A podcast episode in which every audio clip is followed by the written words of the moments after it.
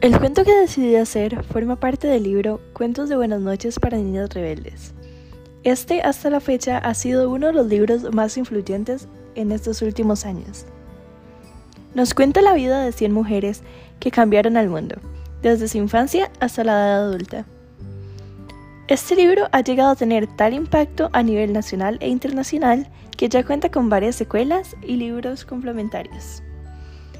Una vez dicho esto, podemos notar el por qué me intrigó tanto y decidí hacerlo sobre una de las 100 mujeres del libro, las cuales lograron cambiar el mundo.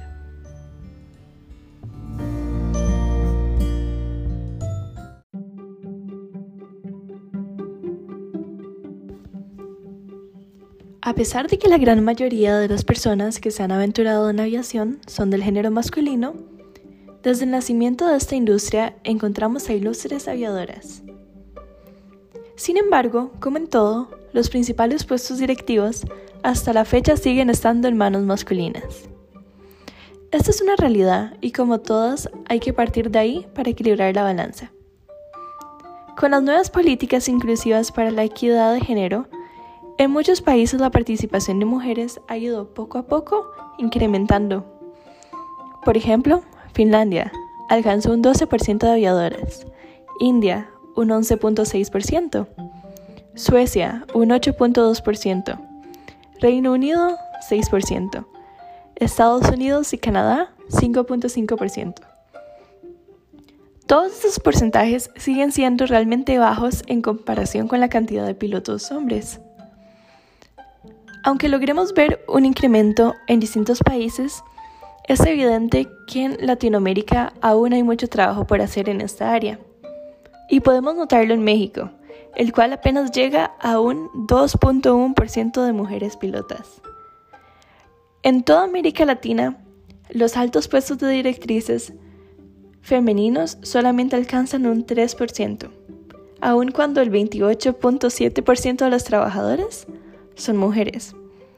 Una vez esto dicho, hablemos de Amelia Earhart, una de las mujeres más inspiradoras e influyentes en el mundo de la aviación y descubramos cómo inició todo.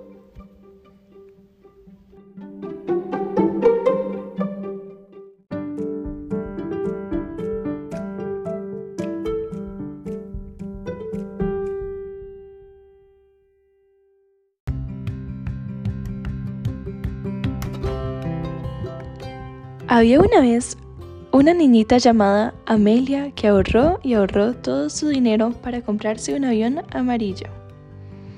Cuando por fin lo obtuvo, lo nombró el Canario.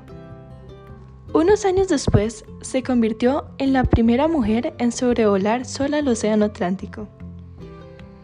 Fue un vuelo peligroso, pues su pequeño avión fue agitado por fuertes turbulencias y tormentas heladas. Pero ella siguió adelante, con solo una lata de jugo de tomate que bebía con ayuda de un popote. Casi 15 horas después, aterrizó en un campo de Irlanda del Norte, para sorpresas de las vacas que ahí pastaban. ¿Viene desde lejos? le preguntó un granjero. Desde Estados Unidos, contestó ella entre risas. A Amelia le encantaba volar y hacer cosas que nunca nadie había hecho. El desafío más grande que enfrentó fue ser la primera mujer en volar alrededor del mundo. Solo podía llevar consigo una pequeña bolsa, pues el espacio libre del avión se ocuparía para combustible. Al principio el vuelo iba bastante bien. Amelia debía aterrizar en la pequeña isla Howland, pero nunca llegó a su destino. En su última transmisión, Amelia dijo que estaba volando entre nubes y que se le estaba acabando el combustible.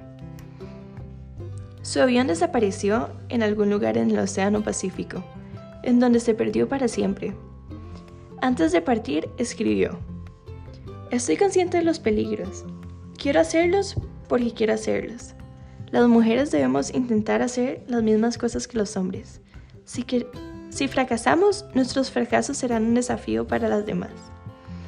24 de julio 1897 hasta el julio de 1937. Amelia Earhart.